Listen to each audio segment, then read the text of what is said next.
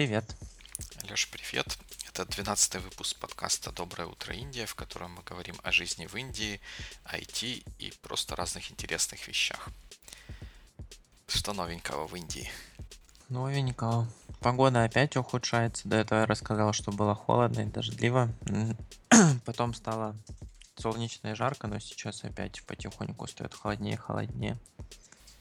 Вот. Холоднее это плюс 25 сейчас где-то так. Может, ну, чуть меньше. Да, у нас тоже потихоньку зима начинает вступать в свои права, хотя в Днепропетровске снега еще не было. За последнее время э, дожди идут очень часто, и вот я был прям удивлен одним таким моментом. Я не знаю, как кто, я пользуюсь э, на телефоне Yahoo э, Weather, потому что там картинки красивые, и мне нравится, как они отображают важные для меня аспекты погоды. Там, для фотографирования иногда там важно, когда знать, когда заход, э, заход солнца, когда восход солнца, какие-то такие вот вещи, и они там это, это отображают. И вот за последнюю неделю я несколько раз от Yahoo Mail получал, а, от Yahoo Weather получал пуш-уведомление, что с вероятностью 85% через 15 минут пойдет дождь. Прям несколько раз такое было, и несколько раз даже, э, даже это было правильно. Хотя последний раз это было вчера или позавчера, уже дождь часа три шел, а они прислали уведомление, что вот через 15 минут точно пойдет. А в Индии ты пользуешься какими-то погодными приложениями, там, нотификациями какими-то, может? Ты знаешь, я как-то и в Украине не особо пользовался, и в Индии тоже такой привычки не завел. Обычно просто смотрю в окно. Или если хочу проверить погоду за компьютером, то печатаю там Бангалор, погода. И Google сейчас еще умнее стал. Он раньше показывал просто на странице поисковой выдачи погоду там на неделю, например, и там по часам. А сейчас прямо в Omnibox показывает, какая погода, например, в Бангалоре. Еще до того, как ты введешь. Да, еще до того, как я нажму Enter после запроса. Nice. Вот. Еще на выходных мы сходили в такой, как бы сказать, наверное, торговый квартал Бангалора. Местный его называют Commercial Street. По факту это просто такие, не знаю, несколько там в районе пяти, может, чуть больше улочек таких там, где такие полурынок, полумагазины, везде все продают. Мы искали там подарки, сувениры, такое вот. Это интересно было походить. Торговались много. Ну, везде там как бы надо торговаться. Вот. Там купили некоторые вещи, но вот с этими торгами, кстати, интересно. Такой осадочек остался, потому что мы, например, заходим в какой-то магазин и спрашиваем, там, покажите нам шарфы, почем шарфы. Они говорят цену. Потом мы выбираем и просим, например, там, не знаю, на 20, 30, 40 процентов меньше. И в итоге они соглашаются на нашу цену. И как-то мы выходим из магазина и не понимаем, то ли мы сильно маленькую скидку просили, то ли нас надурили где-то, потому что там шарфы разные есть, там из разных тканей, а те, которые подороже, есть, например, там чистый шелк или чистый кашмир. Вот из чистого кашмира они самые дорогие, как бы считают. И так выходишь, и, и, и, и непонятно, тебе правильную вещь продали или нет, то, что обещали или нет. Да и правильная цена или неправильная. А как вы эти торги с ними осуществляли по-английски? Да, да, по-английски. Там вот на, в этих районах, да, английский все продавцы знали. Ну, по крайней мере, с которыми мы общались. Вот. Обычно иногда бывает, что в магазинах такие там охранники, кассиры плохо понимают английский, но там таких нам не попадалось. Потом еще мы после Commercial Street продолжили шопинг, пошли уже в такие молы, торговые центры там из таких наблюдений, что интересно, что все намного дешевле, чем в Украине. Я потом, например, мы там смотрели джинсы какие-то, например, там в магазине Levi's или еще где-то, то здесь они стоят в пересчете в гривны где-то 500-600 гривен, например. А я там ради интереса зашел потом просто левайсовский интернет-магазин в Украине, то там от, от двух с половиной тысячи начинаются, например, джинсы. Ну да, так часто как-то получается, что одежда везде за пределами Украины дешевле стоит. Ну, Мгм. даже в тех же самых Штатах. Вот. Ну да, я не знаю почему. Может потому, что где-то тут эти джинсы под боком шьют и вести никуда их не надо. Ну, вряд ли бы такая большая разница была. Моя теория такая, что вот, например, в Штатах э, там одежда, она вся такого хорошего, хорошего качества. И конкуренция идет за ну, там, бренд, кому что нравится, стиль, фасон вот так- такого плана. Но чтобы ты не купил, ты в каком-то нормальном месте, ты получаешь какой-то гарантированный, гарантированный уровень качества. А у нас получается так, что есть куча чего-то непонятного, которое непонятно где, кем, из чего и как сшито и откуда привезено, которое стоит как бы на таком среднем уровне, как товар народного потребления. А ве- и качество этого хуже, чем в среднем, например, то, что есть в Штатах. И когда к нам попадает что-то, что имеет европейское или американское качество, за него берут уже намного большие деньги, просто потому что оно ну, выгодно отличается от того, что продается там, в общей, в общей массе. А в Штатах, поскольку, ну или вот я просто про Штаты да, могу говорить, поскольку там такого нету, там все с точки зрения качества почти одинаковое, то и вот такого вот возможности или желания задрать цену совсем вверх ее и нету. Ну Да, интересная теория. Вот. И еще из таких э, наблюдений индийских, того, что отличается с Украиной, э, в продуктовых магазинах здесь нет в большинстве магазинов ценников в привычном понимании. И когда приехали, то сразу, да, не понимали, как узнать цену, там спрашивали у продавцов и так далее. А фишка в том, что на каждом продукте, на каждой пачке, например, э, написана цена. То например, заходишь в отдел с печеньем, берешь одну пачку печенья, и там вот как у нас примерно вот написано там дата выпуска, срок годности, вот таким черным как бы как-то наштриховано. Там еще пишут, кроме вот этой информации, цену за конкретную пачку. Интересно. Мгм. И так как в разных штатах могут быть разные налоги и, соответственно, цена, то иногда пишут там в таких-то штатах такая цена, а в таких-то такая. Вот. Интересно, с чем это связано? Ведь это же, наверное, замедляет процесс покупки. Тебе, чтобы выбрать, надо перетрогать все пачки, а не так просто глазом просканировать, найти, чтобы подешевле или как-то как-то там и купить. Ну да, я тоже сразу думал, что как-то неудобно, а потом, не знаю, кажется, не так и плохо, потому что не надо глазами там искать ценник, иногда они там как-то не совпадают или трудно их найти. Так на пачке глянул и все. И э, похоже, что это как бы еще производитель эту цену там штрихует. Так что магазинам это тоже облегчает работу, по идее. Интересно, вот опять же, в Штатах есть э, такая э, штука, но это не про продукты, а про тоже опять про одежду. Есть э, такая штука, как, как MSRP, Manufacturer's Suggested Retail Price. Ее очень часто впечатывают на лейбах для одежды. Вот там, где как стирать, и еще есть кусочек MSRP, там 40 долларов или MSRP 20 долларов. И магазины очень любят рекламироваться, э, когда у них есть какая-то скидка, и вот они продают что-то, например, за 20, э, и пишут, что ну, зачеркнуто, зачеркнуто MS, вот это вот Manufacturer Suggested Retail Price в 30, и говорит, а мы за 20 продаем. Там очень Мгм. считается. Ну, так по- помогает продавать. Но при этом всегда, всегда есть отдельно стоящие ценники под какой-то продукт. Ну, под продукты, под э, вещь, товар. Ну да, видишь, везде по-разному бывают такие вещи, которые кажутся банальными и привычными.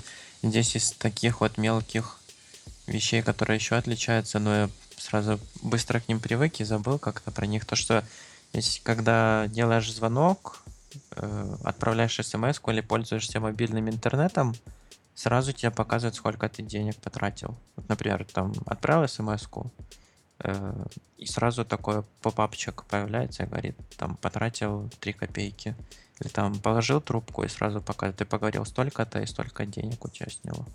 А это, наверное, очень удобно.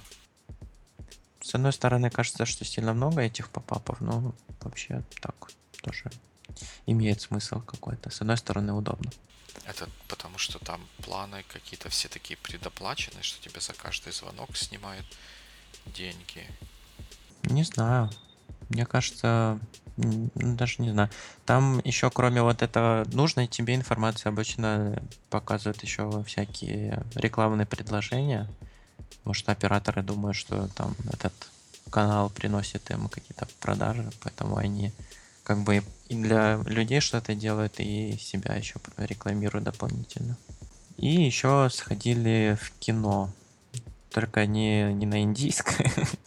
Вообще хотели еще до приезда в Индию сходить такое в индийский кинотеатр на болливудное кино.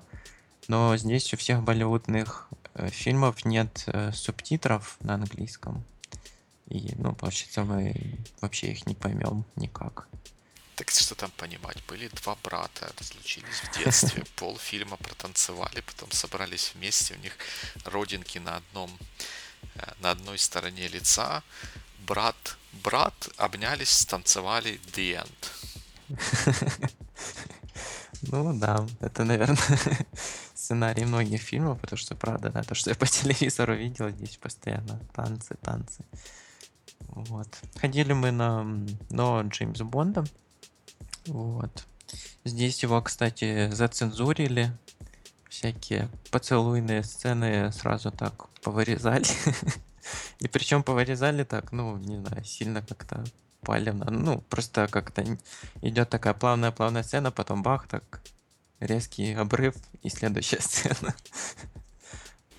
Неужели какие-то вот эти вот компании, которые эти сами фильмы выпускают, не занимаются подготовкой или адаптацией их для разного рынка, чтобы как-то хоть, хоть как-то э, соблюсти художественность, а не топорно повырезать какими-то заскорузлыми руками какого-то цензора.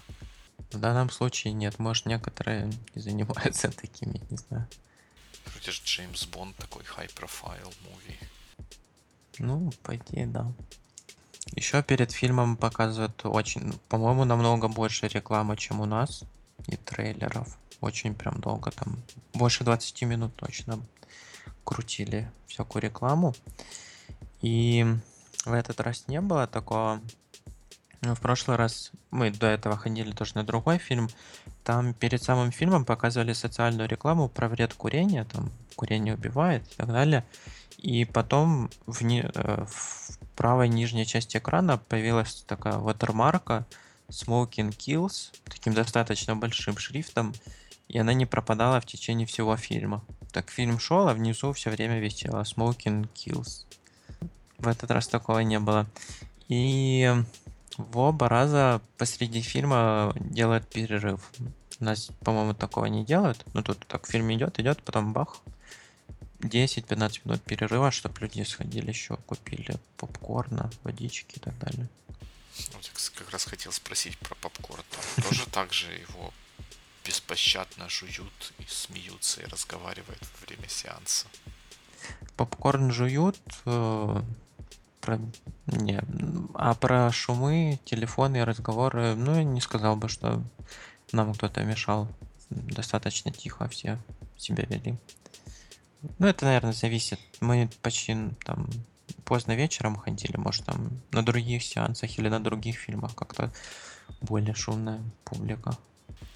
Что у нас у меня какие-то прям негативные впечатления от последних походов в кинотеатр, так что даже когда иногда возникает мысль, а не сходить ли на какое-то новое кино, так чуть подумаешь, не сходить.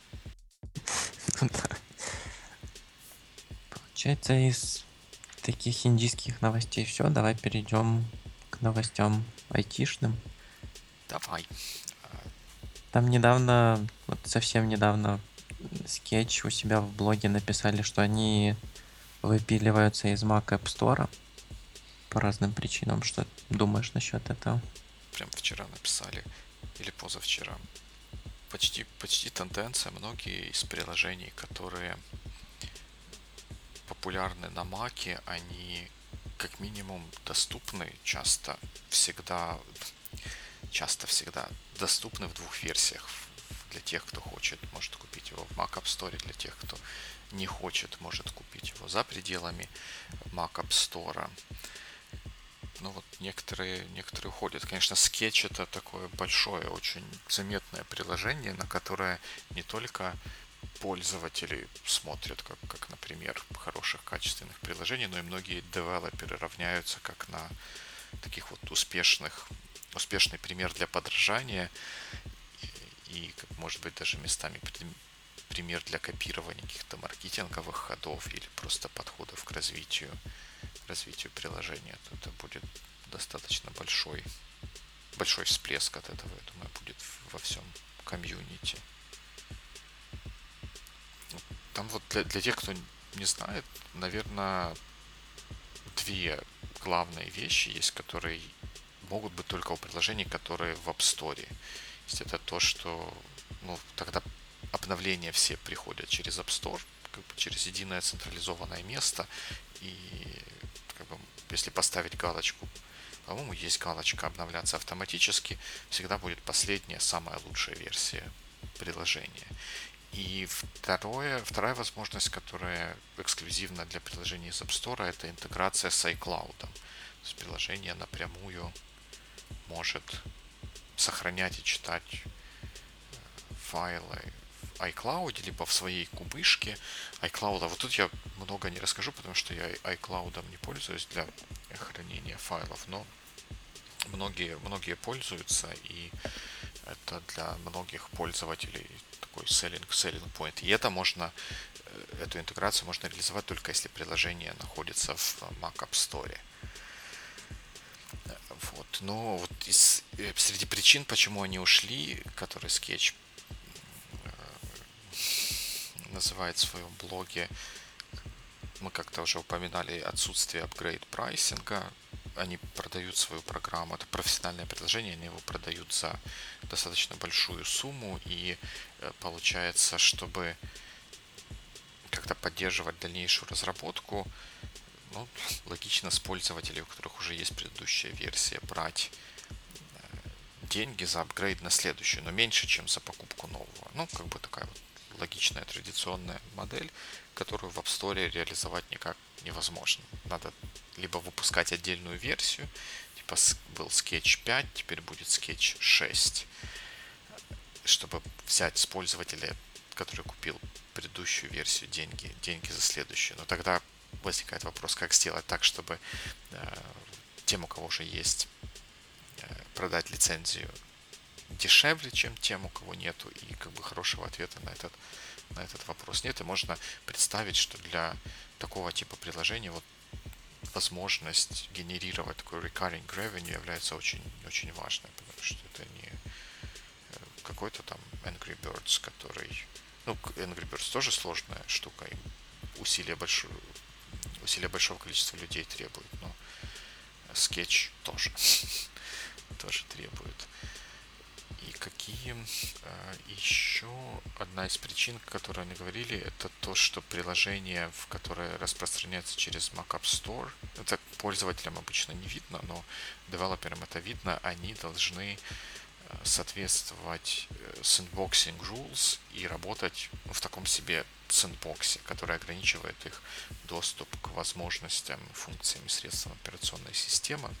И некоторые приложения, в принципе, из-за этих, из этого сэндбокса не могут распространяться через э, App Store. Например, те, которые делают полный клон э, диска для бэкапа. Им нужен низкоуровневый доступ к диску, который невозможен из сэндбокса, в котором работают приложения, установленные из Mac App Store.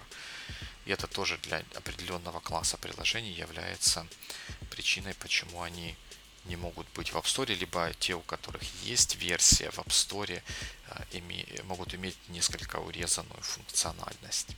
Такое. Ну, там еще на прошлой неделе, нет, не на прошлой, на позапрошлой неделе, скажем так, несколько недель назад был большой кейс, когда э, Apple что-то там напутала и неправильно сделала с сертификатом, который использовался для, для проверки ресиптов приложений, купленных в App Store ну, приложение, когда запускается, оно должно проверить, есть ли у пользователя лицензия или нет, и для этого оно идет в App Store, получает ресипт и проверяет его.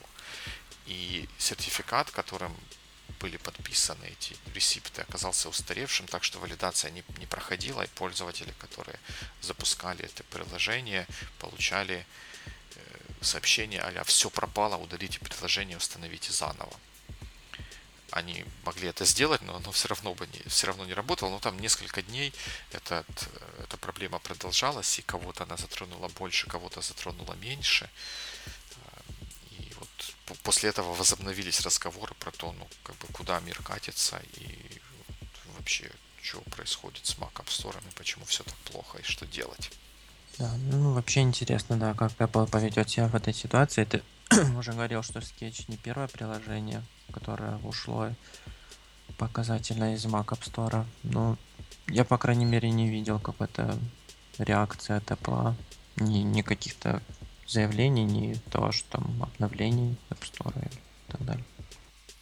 Я думаю, что нам, к сожалению, не стоит ждать каких-то реакций от Apple, потому что вот, вот этот вот большой кейс, когда с сертификатом они натупили, они ну, как бы их, их реакция не была такой, которую, которая бы вселила оптимизм по поводу того, что происходит в App Store, в девелоперов. То есть они там сначала отмалчивались, потом прислали какое-то письмо э, со словами ну, да, была проблема, но ее вообще почти никто не заметил, она ни на кого не повлияла. Ну, вот такой вот как communication был там, не вселяющий оптимизма в девелоперов. Mm-hmm. Поэтому я думаю, что нам пока не стоит ждать чего-то такого, но может быть это будет какая-то дополнительная капелька, которая заставит их эм, задуматься и как бы искать какие-то дальнейшие пути развития App Store. Вряд ли мы об этом узнаем раньше, чем в июне, когда будет WWDC э, очередной. И еще на этой неделе была такая скорее хорошая новость, но которая кажется запоздалой. Adobe у себя в блоге написали, что они наконец-то осознают, что Flash идет куда-то не туда, и говорят, что они сами и просят других сосредоточиться больше на других технологиях, HTML5 и других. Что ты насчет этого думаешь? Можно сказать, наконец-то они пристали объективную, э, объективную реальность. Это, наверное, хорошо, потому что были и есть, наверное, может их чуть меньше теперь стало, апологеты, которые говорили, что нет ничего лучше флеша, мы на флеше делали, на флеше делаем, на флеше будем, будем делать, по крайней мере, для э, десктопных компьютеров. Но тут уже сам Adobe говорит, что все, больше, лучше не надо делать, и как Flash Professional э, программу, которая позволяла анимации всякие вот такие вот штуки делать. На флеше пере... честно переименовывается просто в Animate и будет в основном ориентировано на создание HTML5 а, видео с использованием возможностей именно HTML и открытых веб-стандартов. Но при этом Flash Professional уже давно такой умел, и судя по ихнему, ихнему же блокпосту, уже почти 30%, почти треть контента, который там создавались, уже была HTML5, а не Flash. При этом надо отдать должное Flash в том, что на ранних этапах своего развития он существенно двигал веб вперед и давал, давал ему такие возможности, которых, которых невозможно было получить каким-нибудь другим способом. Вот э, даже что далеко ходить, первые версии э, были э, созданы при помощи Flash. Если бы флеша не было, мы бы не смогли сделать то, что мы хотели сделать, а именно запускать приложение в облаке, а и работать с ними через браузер и делать вид, что они выполняются локально. Мы начали работать над этим в 2010 году, и Flash был лучшим выбором для этого, и по большому счету даже единственным выбором, если не считать написание каких-нибудь ActiveX и тому подобных низкоуровневых штук, которые заведомо были бы непереносимы. Flash позволил нам это сделать и покрыть ну, почти все доступные на тот момент платформы.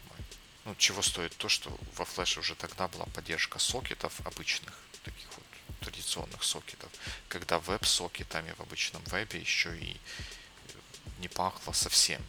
То есть реализовать коммуникацию, когда сообщение шлется от сервера к клиенту в произвольный момент времени, по-другому было практически нереально. Да, был Ajax, было уже на тот момент много Ajax приложений, но они все работали э, так, что что-то происходило в ответ на, реакцию, на действие на клиенте.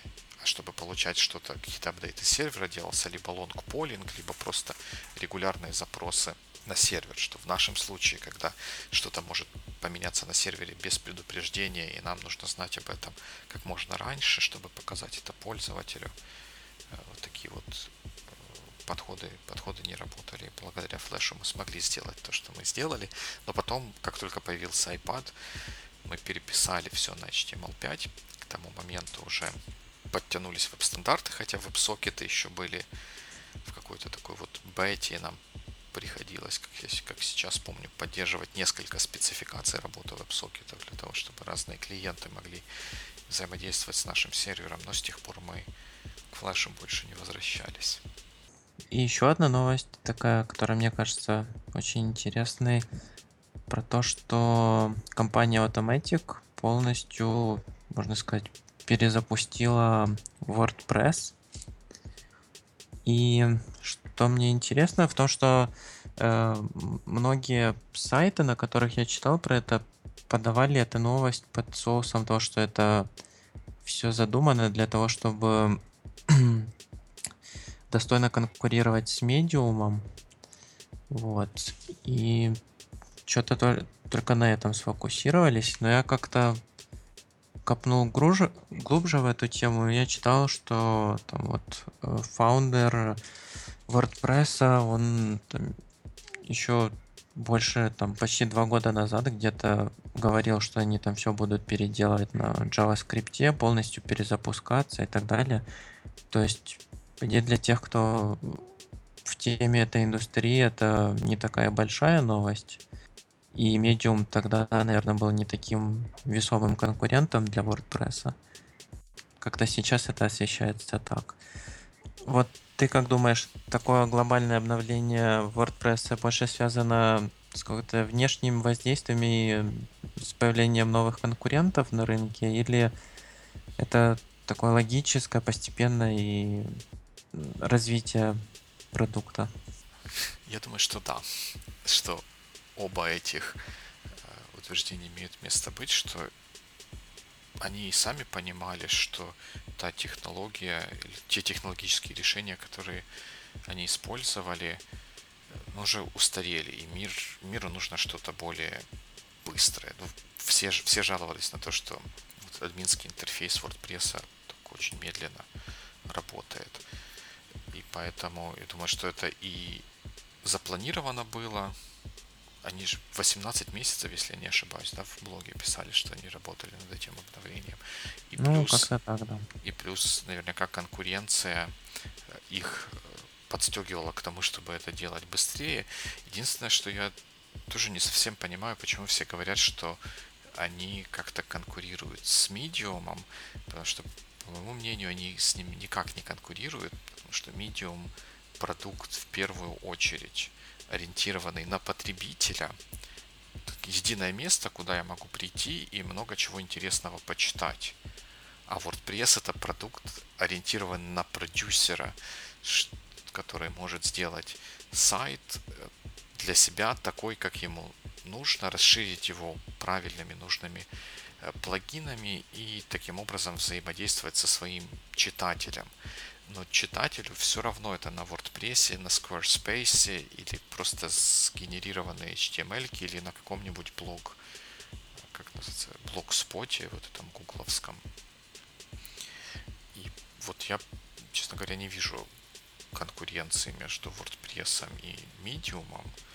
Здесь просто потому, что они ориентированы на разные use cases и на разные ну, на, на разную целевую, целевую аудиторию. То, что WordPress часто используется для того, чтобы писать блоги, и Medium для многих писателей заменяет блоги, это э, как бы то, то, где они пересекаются, но основной продукт у Medium, он все-таки такой вот user-facing.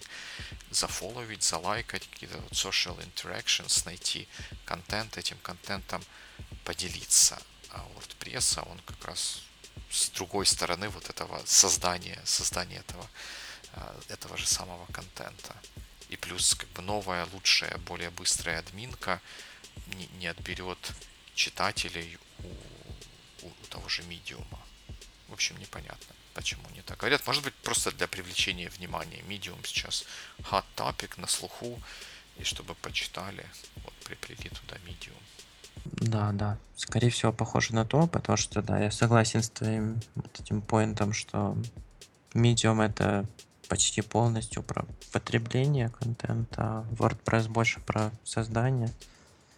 Поэтому логика журналистов чуть-чуть другая была. Похоже, мы уже наш лимит времени исчерпали. Да, но мы и все обсудили, что планировали. Тогда на этом будем закругляться. Вы знаете, где нас найти на SoundCloud, а, в Фейсбуке и других социальных сетях. На Medium нас пока что нет, и в WordPress тоже. И не знаю, появимся ли мы там. Но тем не менее, вы всегда можете а, задать нам какой-нибудь вопрос, прислать комментарий или не согласиться с тем, о чем мы говорим. Bye-bye. Всем пока.